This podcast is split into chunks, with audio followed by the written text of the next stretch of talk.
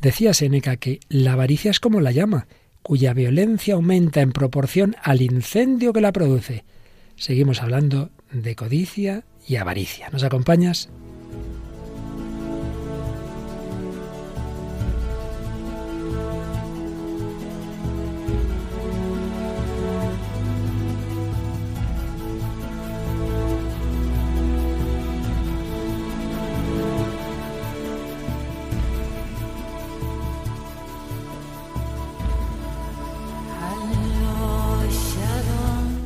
El hombre de hoy y Dios, con el padre Luis Fernando de Prada.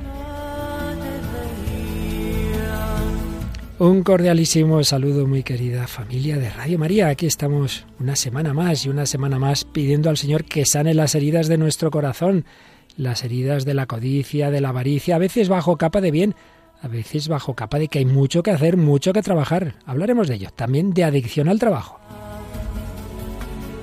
Aquí tengo dos adictas al trabajo que en esta época aquí no paran, no paran en cualquier hora, en cualquier época. Paloma Niño, ¿qué tal? Qué mal, qué mal para Luis Fernando. Un saludo, un saludo a todos los oyentes. Es un trabajo bueno, un trabajo apostólico, es en Radio María, en fin, ya, aquí ya saben los oyentes que yo os tomo un poquito el pelo. Bueno, pues vamos a seguir hablando de esto, de la codicia, de la avaricia, hoy ya digo bajo capa también de cosas que en principio son buenas. Evidentemente trabajar en Radio María es buenísimo. Bueno, y la semana pasada decidió no hacer se adicta al trabajo, pero hoy ha vuelto a la adicción. Eh, Iciar Muguerza, ¿qué tal? Iciar, bienvenida de nuevo. Muchas gracias, un poco más roja que hace cinco minutos. Bueno, bueno, bueno, pues vamos a ver, vamos a ver primero, Palomita nos va a contar si tenemos algún mensajito de esta semana en nuestras redes o en el correo electrónico. Sí, hemos seleccionado algunos de los que nos habéis hecho a través del Facebook, de la página de Facebook del Hombre de Hoy y Dios. Y nos dice Anastasio Moreno, gracias Señor por el precioso don del programa y de la radio de la Virgen. Luisa Gallo, que es una de nuestras seguidoras que comenta muchas veces, nos dice, nunca defraudará, siempre enseñando, muchas gracias. Y Violeta Abaca Díaz nos, nos dice, Dios los bendiga. Soy fan del programa en Radio María. Hoy en Nicaragua escuché el que presentaron allá el 19 de junio en España. Estuvo muy bien sobre la avaricia, su tercera parte. Como soy catequista, esta serie me está sirviendo mucho. Les felicito y gracias por inspirarnos a mejorar como cristianos cada día.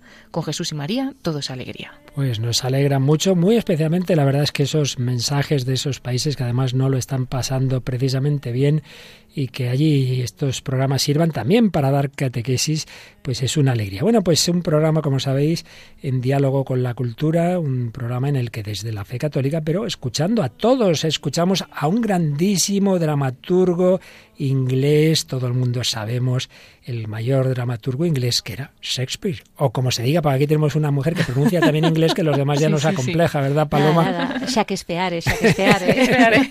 Cuéntanos, ¿qué nos traes hoy de Shakespeare? Pues traigo a Macbeth, que es una de sus grandes tragedias y un personaje que, siendo un hombre noble, se deja corromper por el poder y por la tentación de la riqueza y sucumbe con toda su naturaleza. Sucumbe, madre mía, madre mía, la tentación siempre está ahí. Y a veces la tentación, como os decía al principio, bajo capa de bien, qué cosa mejor que trabajar, un buen trabajo, pero a veces el trabajo encubre esas ambiciones, encubre otras cosas de las que hablaremos hoy.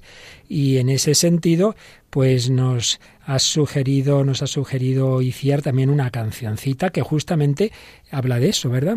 Sí, Workaholic, de una época, la de los 90, que es una época de boom también laboral y bueno, pues su contrapartida de cocaína, adicciones y... ¿Y el grupo que la canta? Too Unlimited. Madre mía, Too Unlimited. Muy bien. Bueno, y Palomita, también tenemos una película que habla del mundo del trabajo, ¿verdad? Sí, hablaremos de la película del año 2007 que se titula Michael Clayton. Ajá, una película que también nos va a hablar de trabajo, de vida personal, que tiene que ver el trasfondo y CIAR con algo real, ¿verdad? Sí, con la firma Monsanto, que es una firma que ahora está asociada a Bayer y luego podremos desgranar un poquito, pero es eh, una empresa muy, muy, muy polémica. Ha habido y hay mucha polémica sobre, sobre los productos de, que hacía Monsanto, en efecto. Y bueno, pues traemos un testimonio siempre en positivo, Paloma. Sí, hoy traemos el testimonio de Mildred Moy.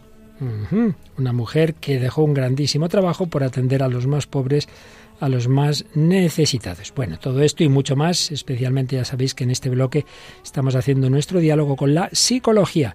Lo seguiremos haciendo en este campo de la avaricia, de la codicia y especialmente de esa adicción, una adicción sorprendente porque es algo en principio bueno. La adicción al trabajo, Workaholic. Hablamos de todo ello y de mucho más en esta edición 322 del hombre de hoy y Dios.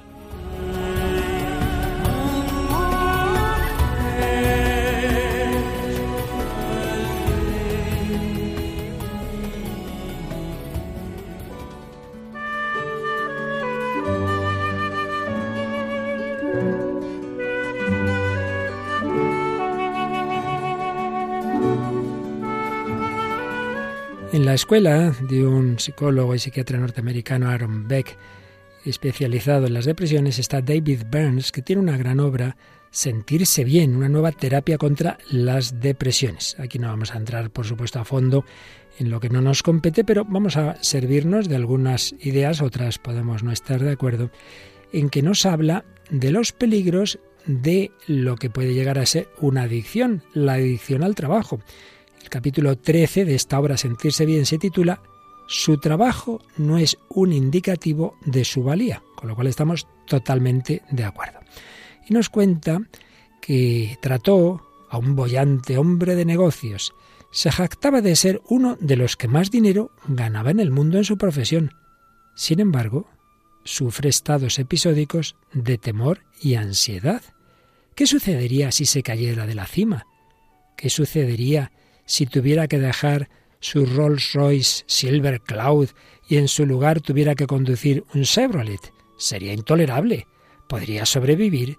¿Podría seguir respetándose? No sabe si podría encontrar la felicidad sin la fanfarria y la gloria. Siempre está nervioso, pues no puede responder a estas preguntas. ¿Cuál sería su respuesta? Seguiría apreciándose y respetándose si experimentara un fracaso importante?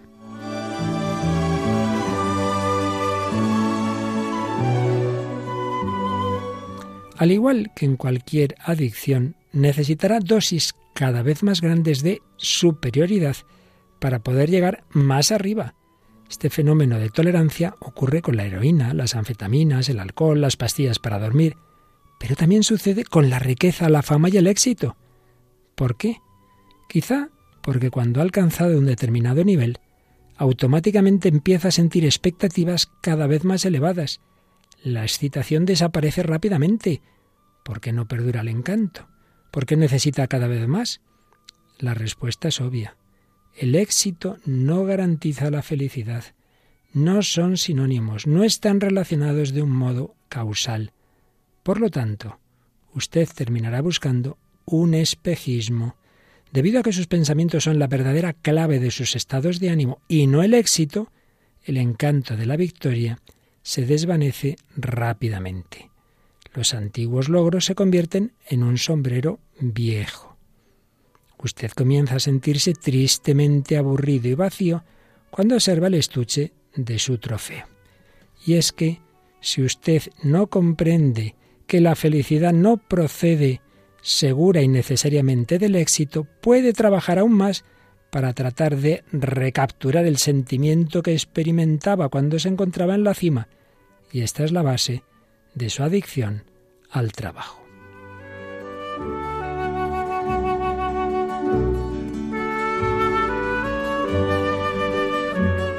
También habla David Burns de un médico un gran médico, pero que se ponía nervioso cuando se reunía con compañeros de estudio cada cierto tiempo.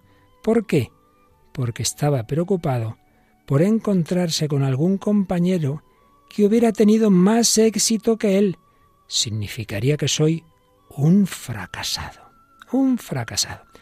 Y señala David Burns que esa preocupación de Ned por sus éxitos es bastante habitual entre los hombres, dice también las mujeres, pero más en los hombres, al menos en Estados Unidos, que es desde donde escribe, porque desde niños han sido programados para basar su valía en sus éxitos. Y ese es un grandísimo peligro. Decir que lo que usted produce no le ayudará en absoluto a medir su valía sería el primer paso para cambiar esa falsa filosofía. Lo que yo valgo depende de mis éxitos y si fracaso entonces yo soy un fracasado porque he fracasado en determinado aspecto, en determinado trabajo. Como veis, temas muy serios, muy profundos, muy actuales, muy reales, de los que hoy vamos a hablar.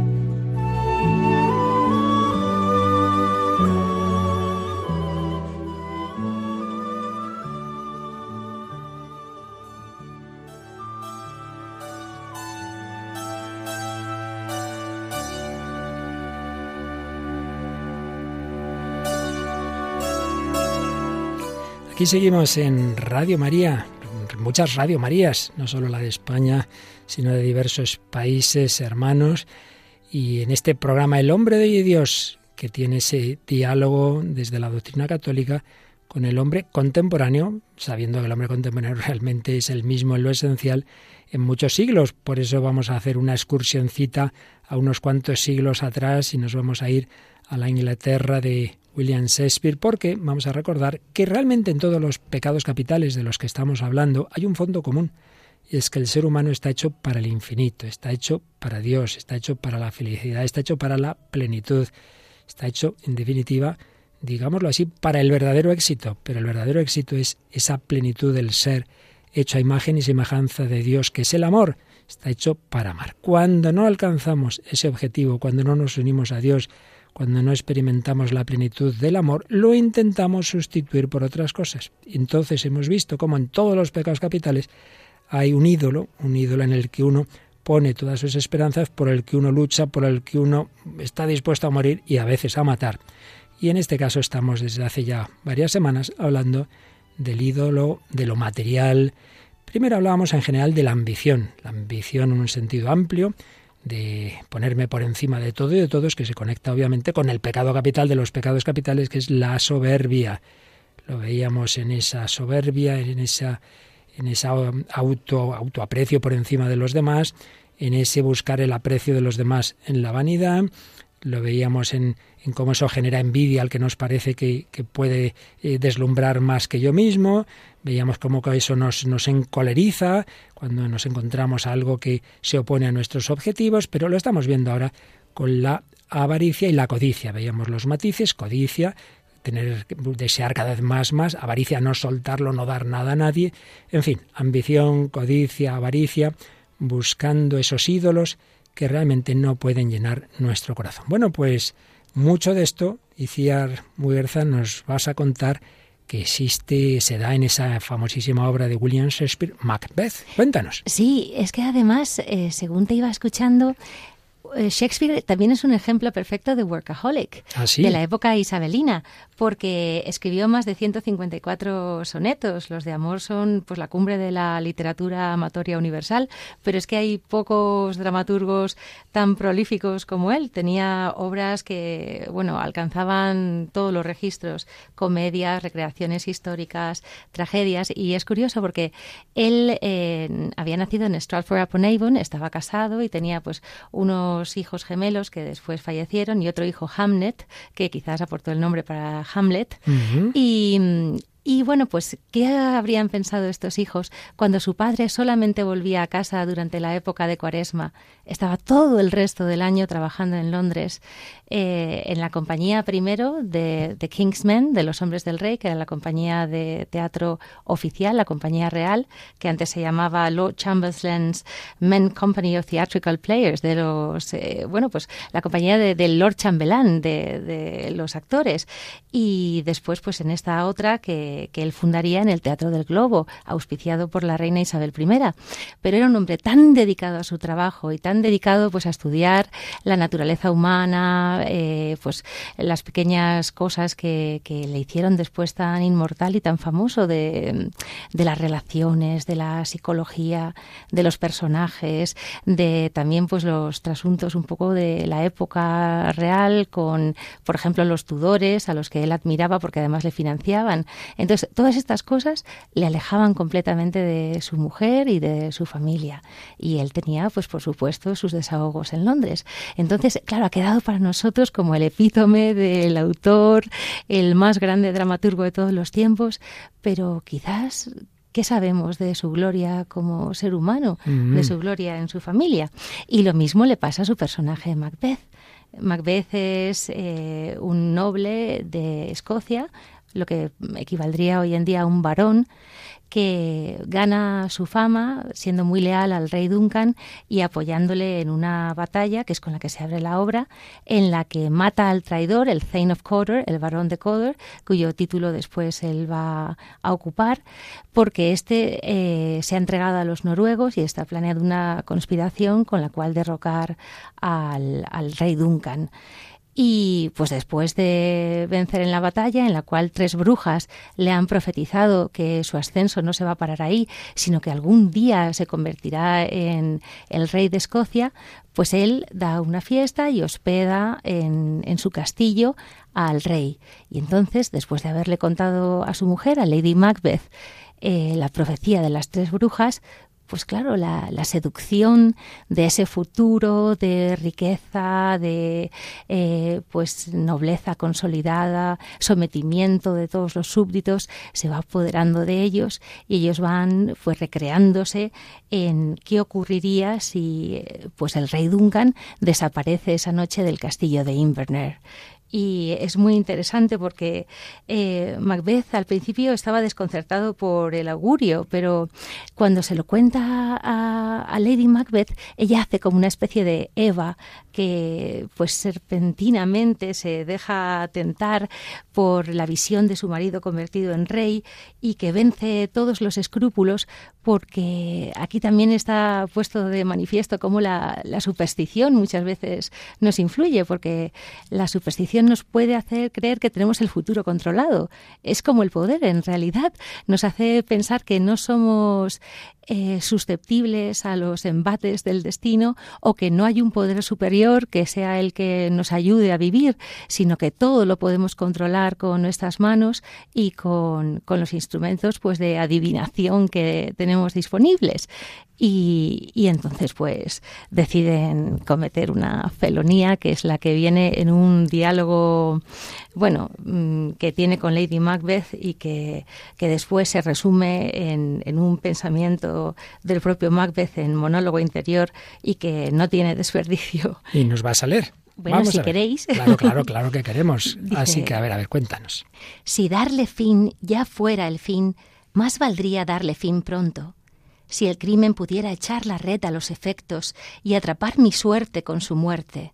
Si el golpe todo fuese y todo terminase, aquí y solo aquí, en este escollo y bajío del tiempo, arriesgaríamos la otra vida. Pero en tales casos nos condenan aquí, pues damos lecciones de sangre que regresan atormentando al instructor. La ecuánime justicia ofrece a nuestros labios el veneno de nuestro propio cáliz. Él goza aquí de doble amparo. Primero, porque yo soy pariente y súbdito suyo, dos fuertes razones contra el acto. Después, como anfitrión, debo cerrar la puerta al asesino y no empuñar la daga. Además, Duncan ejerce sus poderes con tanta mansedumbre y es tan puro en su alta dignidad que sus virtudes proclamarán el horror infernal de este crimen como ángeles con lengua de clarín, y la piedad, cual un recién nacido que desnudo cabalga el ventabal, o como el querubín del cielo montado en los corceles invisibles de los aires, soplará esta horrible acción en cada ojo hasta que el viento se ahogue en lágrimas.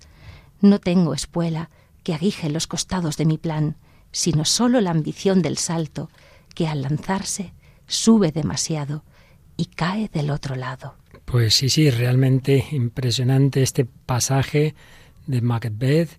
Bueno, ¿qué, qué enseñanza sacarías tú en relación también con el tema que estamos tocando, Iciar?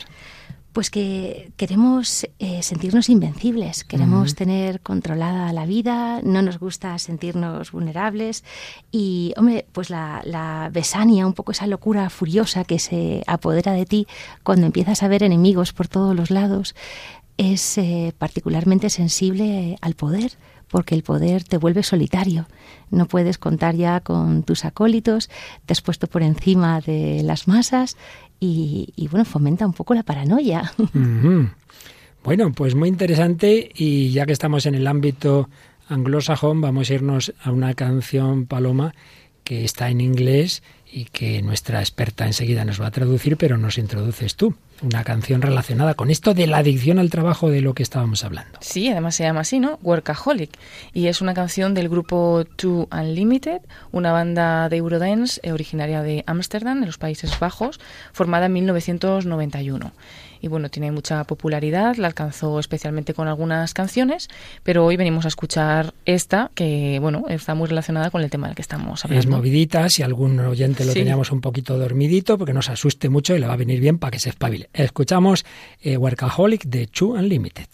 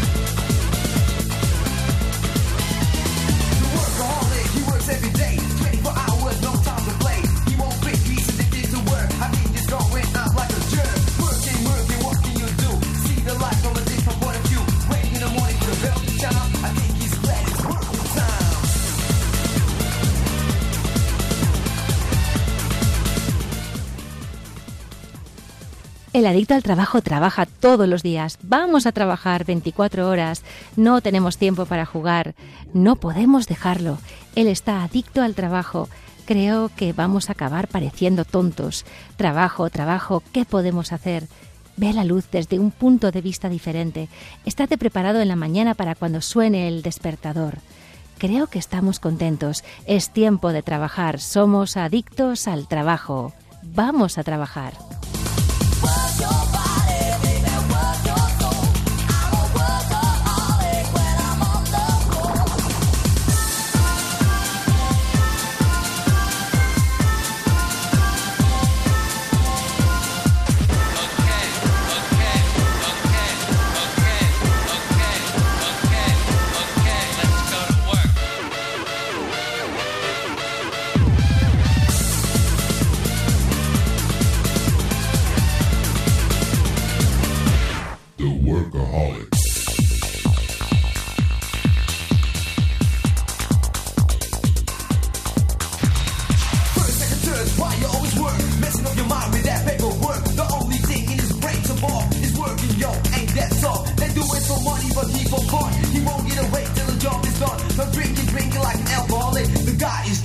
Workaholic,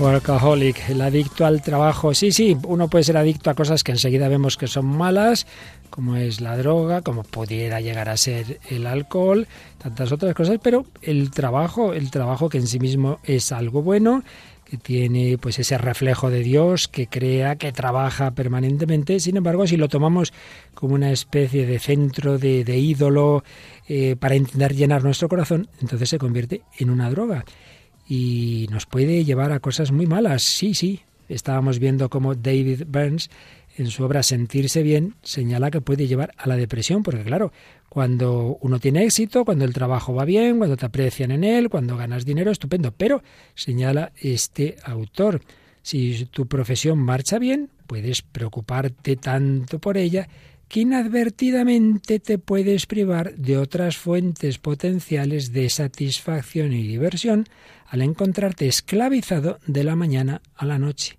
Al convertirte cada vez más en un adicto al trabajo, te sentirás obligado excesivamente a producir, ya que si no mantienes el ritmo, experimentarás un grave retraimiento caracterizado por un vacío interior y desesperación, y ante la ausencia de éxitos te sentirás inútil y aburrido. Y además, supongamos que luego puede ocurrir, y ocurre, vaya que se ocurre, que como consecuencia de una enfermedad, un contratiempo laboral, la jubilación o algún otro factor fuera de tu control, nos hablaba Iciar de ese control que aparece en esa obra de Shakespeare, descubres que eres incapaz de producir en el mismo elevado nivel durante un periodo de tiempo. Entonces deberás pagar el precio de una grave depresión provocada por la convicción de que al ser menos productivo ya no eres bueno. Te sentirás como una lata usada y lista para tirar a la basura. Tu falta de autoestima podría culminar incluso en un intento de suicidio, el último precio que deberás pagar por medir tu valía exclusivamente a través de las pautas del mercado. También puede haber otros precios que pagar. Si tu familia, nos hablaba y también del propio Shakespeare, sufre por negligencia, podría generarse un cierto resentimiento. Ellos pueden ocultarlo durante mucho tiempo, pero tarde o temprano te pasarán la factura. Tu esposa tiene un amante y te pide el divorcio. Tu hijo de 14 años es arrestado por robo. Cuando tratas de hablar con él, te responde ¿Dónde estuviste todos estos años, papá? Madre mía, madre mía, ¿qué os parecen estas reflexiones de David Burns sobre la adicción al trabajo? Por desgracia, muy como comunes. O sea, como que ahora mismo nos encontramos en una sociedad así, que, que, busca el éxito por encima de todo y que muchas veces pues se dejan sin atender las cosas más importantes. ¿Qué te parece, Iciar? Pues que hay un antídoto precioso que es el arrepentimiento. De hecho, el pobre Macbeth también se acaba arrepintiendo del crimen cometido. Todos podemos desviarnos en el camino de la vida, pero para eso está Jesús. Nunca es tarde. Pero claro, para ello lo primero es reconocer que estamos haciendo mal. Sí. Porque el problema es que como el trabajo es algo en sí mismo bueno, hay personas que encima piensan es que soy mejor que nadie porque trabajo más que nadie. Oye, que no es el único factor en la vida, ¿verdad? Entonces, claro, si te crees que estás haciendo bien, no te arrepientes. Es como decíamos en otro programa de la adicción al dinero, que en un primer momento, en un primer momento, pues ganar dinero está bien, tienes que ganar dinero para vivir, pero que se convierte en una adicción y como no se observa como si fuera algo malo o no se ve como algo malo, pues ahí estás te vas haciendo adicto, te vas haciendo adicto y es difícil salir, ¿no? Pues un poco el trabajo puede ser sí, igual. solo que eso más, digamos, encubierto y por eso lo estamos tratando ya en la parte final de nuestra reflexión sobre la avaricia y la codicia. No es tanto el dinero, que también está ahí de fondo, pero aunque no fuera por eso, porque hay gente que no le importa tanto el dinero, sino el éxito. He conseguido esto, aunque me paguen poco, pero mi valía se basa en el éxito, en qué bien trabajo yo. Y es donde tenemos que romper que esa imagen, no, no, no es lo importante no es cómo trabajas, sino lo que eres. Y lo que eres lo sigues siendo también si estás enfermo y no puedes trabajar. Esto es fundamental. La mirada de los demás, pero pasa lo mismo con el cuerpo, con la autoimagen y con todas las cosas. Siempre ponemos el centro fuera y el centro pues debería estar en el interior. Así es, así es, eso descubrió también San Agustín, pero el que no lo descubre está dispuesto a hacer lo que sea, lo que sea, por el dinero, por el trabajo. Y a veces el lo que sea incluye, bueno, nos has hablado del crimen, ¿verdad?, que aparece en Macbeth, pero hay formas más suaves como es que uno por ganar dinero o una empresa por ir adelante, pues no le importe, no tenga muchos escrúpulos en que sus productos puedan hacer daño. Esto ha pasado muchísimas veces en la historia, lo sabemos, ha habido casos terribles. En España hace años estuvo aquel tristísimo caso de lo que llamamos, bueno, todo aquel síndrome del aceite de colza, ¿verdad? Y bueno, pues muchas historias que aquí no entramos a fondo, aquí lo mencionamos, digamos, en tanto en cuanto tiene que ver con, con, este tema de fondo sin, sin pretender aquí acusar a nadie. Pero sí que hay hechos muy claros y en bastantes casos ya demostrados de productos que hoy día están prohibidos y que en su momento se han distribuido un montón. Y eso pasó, por ejemplo, con esa empresa de productos agrícolas, es así, Monsanto, ¿no? Es así, Ciar. Sí, de hecho la película Michael Clayton, por ejemplo, en el póster original tenía un subtítulo que decía The truth can be adjusted. La verdad puede ser ajustada, la verdad puede ser cambiada, remodelada. Y es que Monsanto, pues en muchas de sus declaraciones, ha mm, creado como un campo semántico de beneficio fiscal, em, honorarios, equipos financieros y demás, que era como una selva en la cual no se sabía, por ejemplo, que los productos eran cancerígenos. Eso ha pasado, por ejemplo, con el glifosfato, una empresa perteneciente a Monsanto que se llamaba Roundup, que también la ha absorbido Bayer cuando ha comprado Monsanto, pues se dedicaba a producir un herbicida que ha provocado en cantidad de granjeros cánceres muy letales. Y es que era un defoliante parecido a la gente naranja que pues se le había encargado producir a Monsanto que se utilizó en tantos cultivos en la guerra de Vietnam. La guerra de Vietnam, sí. Y bueno, claro, eh, pues otras compañías que siguen todavía eh, estando en vigor y vendiendo un montón de productos que contienen muchas veces pues aspartamo u otras sustancias también demostradamente cancerígenas son Coca-Cola, el grupo Unilever, Kraft.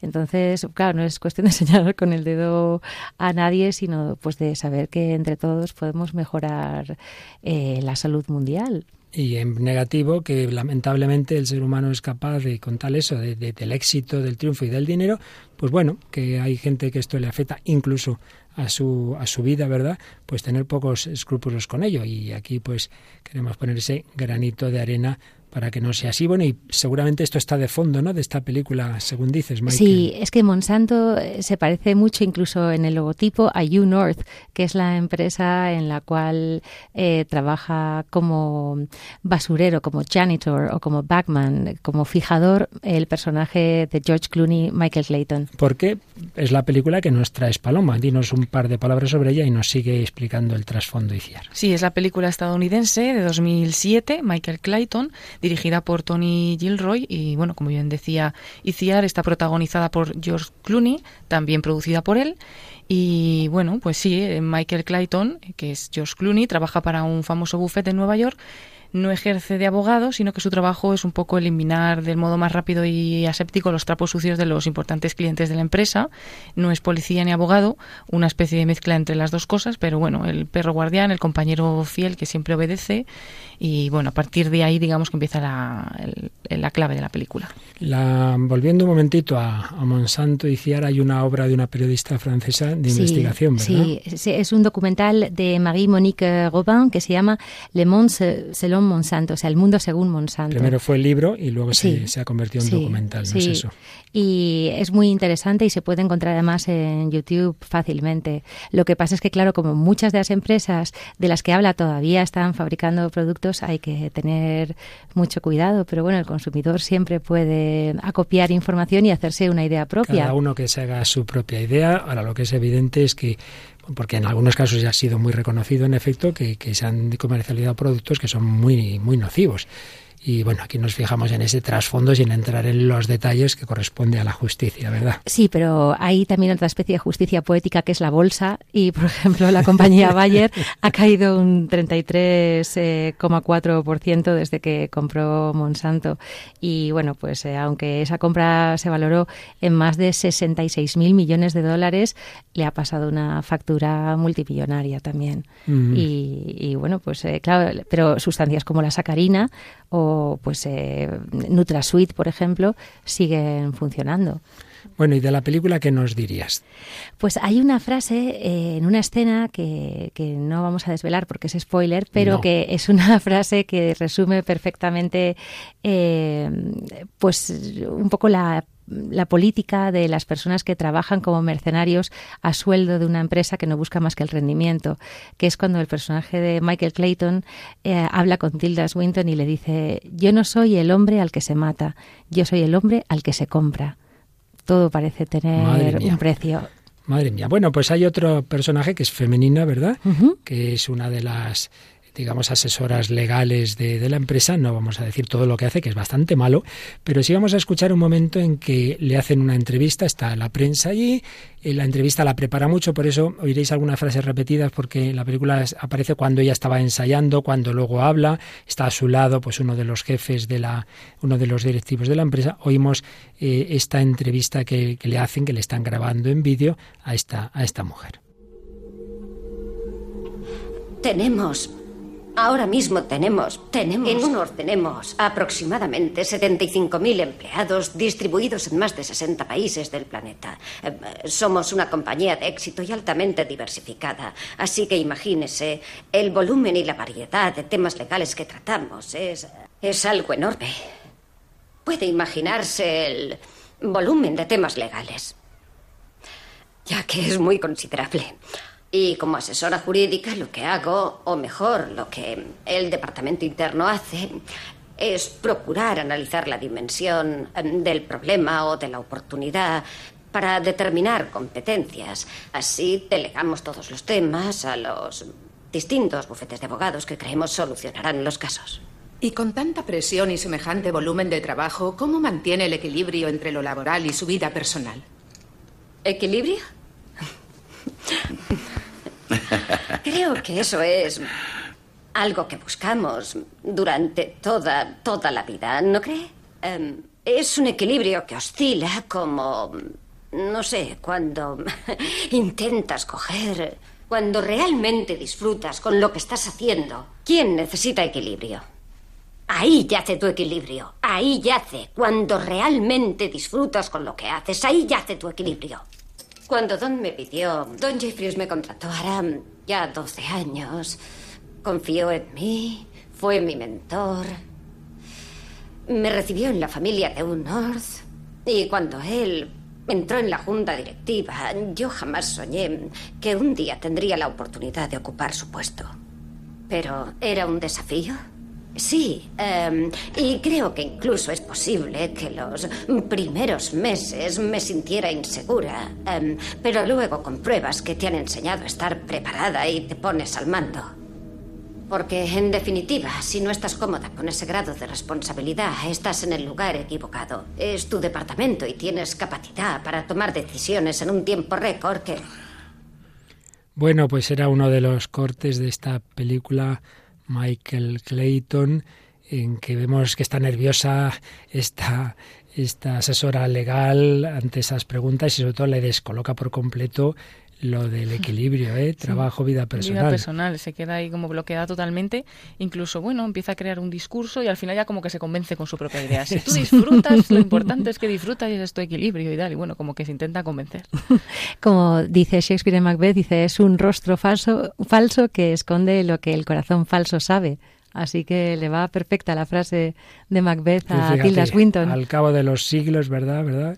Viene a ser lo mismo en esa obra de teatro y en esta y en esta película. Qué barbaridad.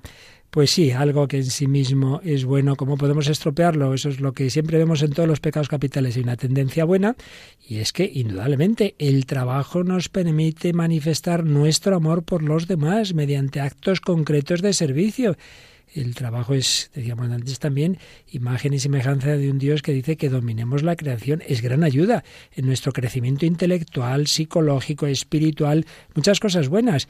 Proporciona al espíritu humano la posibilidad de expresar su capacidad creativa, imitando, como decíamos, al Creador. Pero en todo está el peligro de lo que Jung llamaba la sombra y de lo que nosotros llamamos el pecado. Y es que si hacemos del trabajo lo más importante y pensamos que Él es el que nos va a aportar la plenitud, la integridad por sí mismo, es donde nos equivocamos. Es incapaz de satisfacer nuestras aspiraciones. Lo importante no es la acción. Eso que aparece en el Fausto de, de Goethe.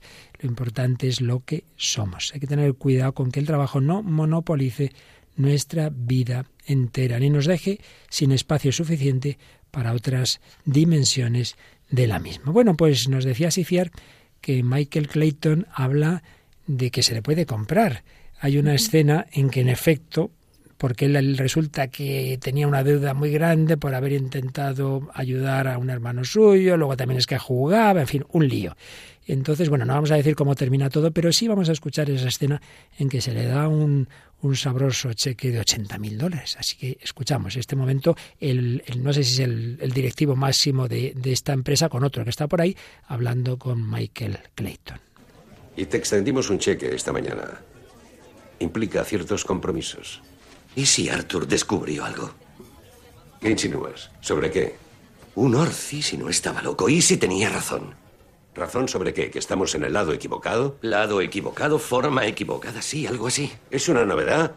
Este caso apestaba desde el primer día. Llevas 15 años, tendrías que saberlo. ¿Pero qué harían? ¿Qué habrían hecho de hacerlo público? ¿Cómo que qué harían? ¿Estás mal de la cabeza? Ya lo hacen. Si no conseguimos ese trato las próximas 24 horas, retendrán 9 millones de nuestra minuta. Luego sacarán el vídeo de Arthur haciendo su exhibición en Milwaukee y nos demandarán. Solo que no ganarán nada porque para entonces la fusión con Londres se habrá anulado y estaremos vendiendo los muebles. Hay 80. Lo llamaremos un plus. Tienes un contrato de tres años con tus condiciones actuales. Eso si todo sale bien. ¿Se lo das ahora? Oye, di mi conformidad, pero ahora hay reglas. Si quieres el contrato, firmarás un acuerdo de confidencialidad. Estará blindado y será retroactivo. Marty es demasiado bueno para decirlo, pero con todo lo que sabes de esta casa, de sus clientes y del personal de aquí, nos parece raro que vengas pidiendo 80 de los grandes. Si quisiera chantajear a alguien, me dirigiría directamente a ti. No serían 80 de los grandes. Habla por él o habla por ti. Si me equivoco, disculpadme. Te equivocas, claro que te equivocas. Pues dejémoslo. Ya basta. Bueno, pues es el segundo corte que hemos tomado de esta película Michael Clayton. ¿Qué nos comentas, Iciar? Claro, es que quizás lo que no hemos explicado es que la demanda eh, multimillonaria a la que están aludiendo es contra pues un grupo de personas que pues tienen familiares que han fallecido o que tienen su salud muy comprometida por culpa de uno de los agentes químicos que fabrica eh, UNorth, la empresa de este directivo que además interpreta a Sidney Pollack, un director estupendo que es un actorazo. Y, claro, pues ellos están hablando de sus nueve millones en nómina, pero los otros al otro lado están hablando de sus vidas, están hablando de, de pues no, no ver un día más y ese Arthur al que se refieren es un empleado de la empresa que está, que está descubriendo que en efecto son responsables de esas muertes, ¿verdad? Y entonces va a cantar y es lo que querían impedir a toda costa y por ahí va la película. Tom Wilkinson, que es un maníaco depresivo además, que es genial por una parte y que es uno de los mejores abogados de pleitos que tiene la empresa, pero por otra parte, esa misma genialidad y esa misma enfermedad le ha llevado a empatizar con las víctimas de los daños. Bueno, una película de esas, Paloma, que luego siempre decimos, la tenemos que ver, ¿verdad? Sí, sí, hay que verla, hay que verla pronto. Muy bien. Bueno, pues seguimos mm, fijándonos en el peligro de ese, de ese exceso de trabajo, de esa adición al trabajo, de algo que en sí mismo es bueno, pero que como vemos puede llegar incluso a que, a que no nos importe la vida de los demás, incluso a matar, y sin llegar a eso, a daños psicológicos. Y ahora volvemos a otra de las obras que hemos usado en programas anteriores, Anhelos del Corazón, de dos psicólogos estadounidenses, Wilkie Au y Noreen Cannon, que nos hablan de que en la medida en que el trabajo, pues sí, lleva vida a nuestra existencia, es algo positivo, pero que tenemos estos peligros que estamos señalando cuando nos pueden llevar, por ejemplo, justo a lo que estamos viendo en esta película, nos pueden llevar a negar o hacer dejar de lado ciertos valores o creencias personales. Cuando una actuación eficaz exige el sacrificio de nuestra humanidad más honda, de nuestra conciencia, de nuestra moral, obviamente ahí ya lo que en sí mismo era bueno se está convirtiendo en algo muy malo. Puede ocurrir que la compasión y la empatía no tengan cabida en nuestra jornada laboral. Usted quiere tener buenos resultados, usted engaña a quien sea, pero nada de compasión, nada de empatía. En nuestro mundo, en el trabajo, solo los más duros logran tener éxito. Pero ojo, esto puede pasarnos en la iglesia. Un sacerdote para quedar siempre bien ante los feligreses que piensan que tienen al mejor cura, pues, pues niega sus propias necesidades, sus propias limitaciones, hay que hacer todo perfectamente hasta ya no puede más el pobre y, cae también que puede tener una depresión y, y las tenemos, claro que sí, no somos máquinas el trabajo contribuye a vender nuestra alma muchas veces a esa eficacia y el Señor no quiere cuando habla de frutos no habla de eso de la eficacia habla de los frutos del amor. No podemos eh, pedir al trabajo lo que solo el amor de Dios, el amor del prójimo puede darnos. El exceso de trabajo, que puede parecer una virtud, eh, puede ser justamente lo contrario. Por eso hay una cosa muy llamativa. Dios es el que mandó que hubiera un día de descanso. Eso está ya en el Antiguo Testamento. Por eso no trabajarás tú, ni tu siervo, ni tus animales. Lo del sabbat judío, lo del domingo cristiano, que hoy día se está rompiendo, porque antes no se abrían los comercios y ahora cada vez más los comercios se abren en domingo. Y quien dice eso, claro, es evidente que hay servicios públicos que no hay más remedio, pero se está extendiendo.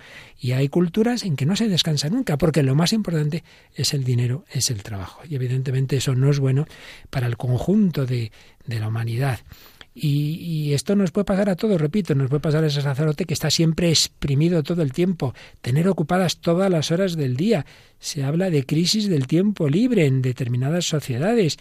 Y por un lado hay paro, pero por otro lado hay personas que trabajan demasiado. Quizá hay paro, entre otras cosas, porque algunos trabajan demasiado. Si se repartiera más esos trabajos, pues habría más eh, posibilidades para todo el mundo. Pero es que además, como antes hemos mencionado, dedicamos menos tiempo a necesidades muy básicas como el sueño, la comida y, por supuesto, la atención a la familia, la atención a los hijos, aumenta el estrés, se abandona a los niños, insatisfacción entre los esposos, enfermedades en cuya sintomatología está el estrés, úlceras, problemas gastrointestinales, dolores de espalda, alta presión, en fin, hasta la muerte. He descubierto en este libro, no sé si lo sabíais, que en Japón hay una palabra que se dice keroshi, que es la muerte por trabajar más de la cuenta.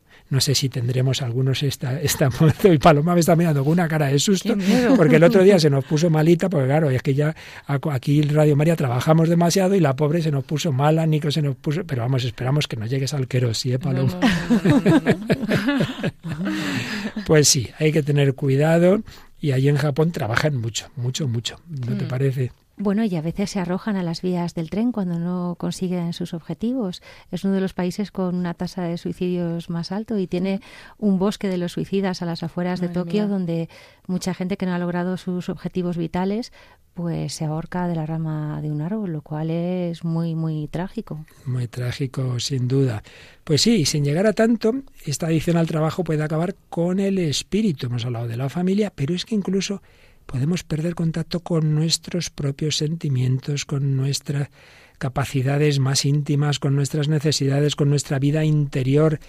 Nos puede llevar a la fragmentación en vez de a la unidad de la vida, en vez de a esa totalidad, porque un fruto amargo de la adicción al trabajo es la alienación que nos convierte en seres extraños, incluso de nosotros mismos. Sin duda, un buen trabajo y un compromiso es muy importante en la vida, y a veces, y a veces, claro que sí, ese compromiso implicará que tengamos que trabajar algo más de lo usual, siempre hay circunstancias en cualquier, por supuesto, empresa y, y, por supuesto en el trabajo apostólico, no faltaría más, pero si uno siempre está en esa tensión. Por eso es también muy llamativo, no sé si lo habéis pensado, que los fundadores de órdenes religiosas muy austeras, muy estrictas, pensemos en Santa Teresa, las carmelitas descalzas, hay algo que siempre han puesto, que es el tiempo de recreación.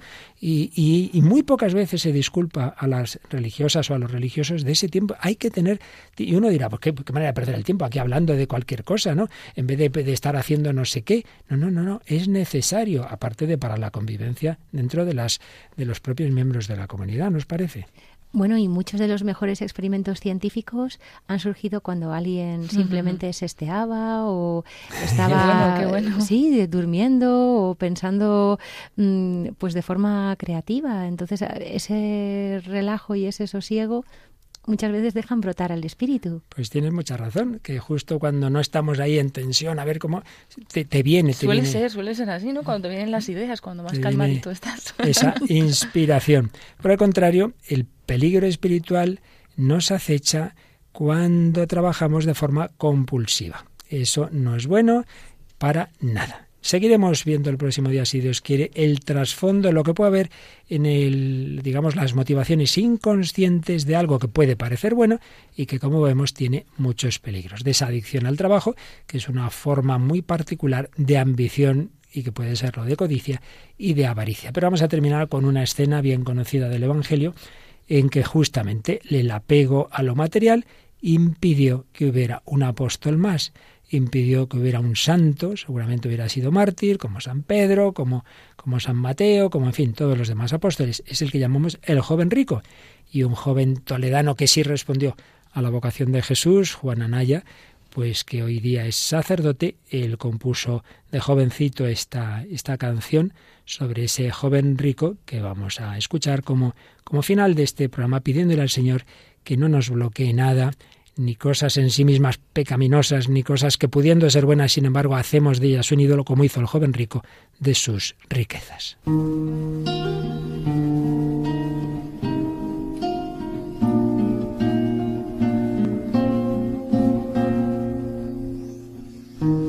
Maestro bueno, en la noche he desandado mis pasos, te quería encontrar la tristeza me envuelve, mil preguntas me cercan, me siento perdido en un mar de soledad.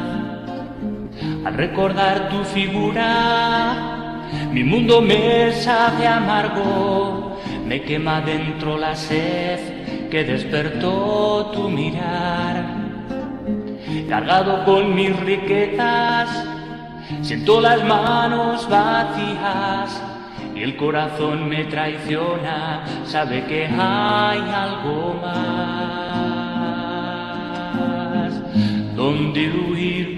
¿Dónde encontrar una palabra, la vida eterna, una mirada, si no es en ti? ¿Dónde buscar? La libertad. Sin tu presencia, una esperanza si no es en ti.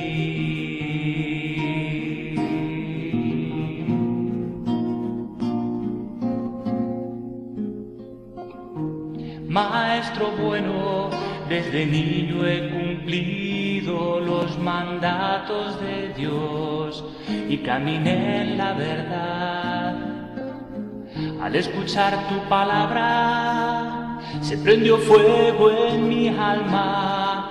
Tras mi máscara escondido me viniste a buscar. Yo te ofrecía mis cosas y me pediste la vida. Yo te pedí la vida y me ofreciste tu amor. Y descubrí en mis manos la llave del tesoro. Mirándome a los ojos dijiste, ven y sígueme. ¿Dónde huir? ¿Dónde encontrar una palabra? La vida eterna, una mirada, si no es en ti donde buscar la libertad. Sin tu presencia, una esperanza si no es en ti.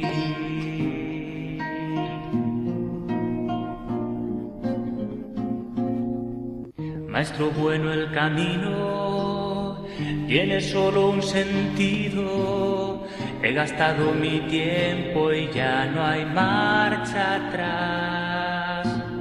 He intentado vender cuanto tengo, he luchado y perdido, y agotado y herido no puedo volar. aunque sea tarde, maestro bueno, sé que tú lo puedes todo, pronuncia una palabra y bastará.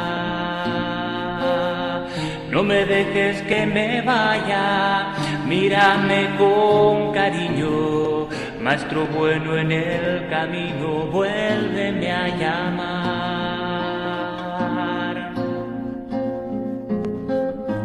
¿Dónde huir? ¿Dónde encontrar una palabra? La vida eterna, una mirada, si no es en ti. ¿Dónde buscar la libertad? ¿Dónde buscar la libertad? En el amor de Jesucristo. Bueno, con, con todas estas emociones y como no somos adictos al trabajo. Nos hemos pasado también que no nos ha dado tiempo a que nos contaras el testimonio, Paloma, así que lo dejamos para el próximo Sí, día. sí, así es un gancho para el próximo programa. Hay que esperar. No os lo perdáis, que hay quien ha dejado su empresa por servir a los más pobres. Lo contamos el próximo día.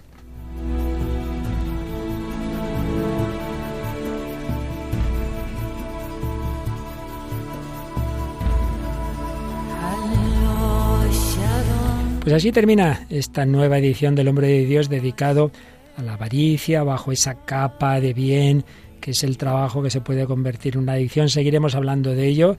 Nos ha venido estupendamente ver esa ambición que estaba detrás de esa obra de Shakespeare Macbeth que nos ha traído Iciar Muguerza, así como de esa canción Workaholic de To Unlimited y luego en esa película Michael Clayton donde aparecen empresas que por el dinero son capaces también de jugar con la vida de los demás. Hemos hablado de psicología, nos ha servido reflexiones de David Burns, de Wilkie Au y Norin Cannon, y bueno, todo lo que hemos estado hablando, que seguirá, seguirá el próximo día. Bueno, y Cian Muguerza, contaremos contigo el próximo día. Pues Dios quiera que sí. Dios quiera que sí. Esperamos que sea adicta a este programa, ¿verdad, Paloma? Ya lo soy, ya lo soy, y no hay antídoto. Qué maravilla, qué maravilla. Bueno, Paloma Niño sí creo que vas a hacer un viajecito Sí, al ot- sí, a- sí. más allá del charco, porque, Cerquita, porque, porque no hay que ser adicto al trabajo y tienes derecho a unos días de descanso, encima a ver a una hermanita tuya que trabaja en Chile, ¿no es Sí, así? para allá nos vamos. Bueno, bien. pues ya nos dejarás ese testimonio que lo contará otro compañero tuyo y recuerda, por favor, cómo ponerse en contacto con el programa. Sí, o a través del correo electrónico, el hombre de hoy y Dios, arroba radiomaria.es, o a través de la página de Facebook, que podéis seguirnos en la página del programa con el mismo nombre, el hombre de hoy y Dios, y ahí podéis haceros los comentarios que queráis y estar atentos ¿no? a todas las novedades. Y termina este programa, pero en Radio María España viene un sacerdote estupendo con una música magnífica. El padre Eusebio Guindano es más que música magnífica, porque es música de Dios. Exactamente, música sagrada, música divina. De nuevo, Paloma Niño y Ciar Muguerza, muchísimas gracias. Y a todos vosotros, queridos oyentes, querida familia de Radio María, unidos en la búsqueda del único que puede llenar nuestro corazón. Que Él nos bendiga. Hasta el próximo programa, si Dios quiere. Así concluye El hombre de hoy y Dios, un programa dirigido en Radio María por el Padre Luis Fernando de Prada.